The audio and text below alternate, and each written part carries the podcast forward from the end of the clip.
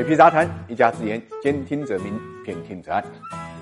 山芋越来丰满喽！北京的官方媒体就游戏网络市场呢发表了一个长篇调查，其中呢措辞之激烈是前所未见的，用到了精神鸦片和电子毒品这样的字眼。虽然之后呢媒体很快呢删除这篇文章，但是呢到了下午的时候呢又把经过修改的文字呢重新挂到了网上，把这些敏感词呢做了删减。那么比较有意思的是，今天盘中呢受此影响，包括腾讯和网易在内的这些游戏网络股票呢出现了暴跌，腾讯。特别有意思，在下午呢，同时呢做出了一个回应，主要就是表示呢要把青少年的游戏网络的限制时间主动做出压缩，而且呢倡议呢对于十二岁以下的孩子进行呢游戏禁入。这个消息一出呢，实际上又导致内地的游戏网络股票呢集体扑街，显而易见，这个行业呢面临着前所未有的一个压力。如果说腾讯的倡议得到响应的话，那么对这个行业的冲击呢是可想而知的。那么为什么会出现这种情况呢？原因就是在于未成年人沉湎于网络游戏的影响呢，已经呢非常非常大了，大到呢大家不能再忽视的地步了。数据就显示，二零二零年中国未成年人的网民达到了一点八三亿，互联网普及率呢更是达到了百分之九十四点四，这个数字呢高于全国互联网普及的百分之七十点四。其中有百分之六十二点五的未成年网民呢经常在网上玩游戏，在工作日玩手机游戏日均超过两小时的有百分之十三点二，高于二零一九年的百分。十二点五，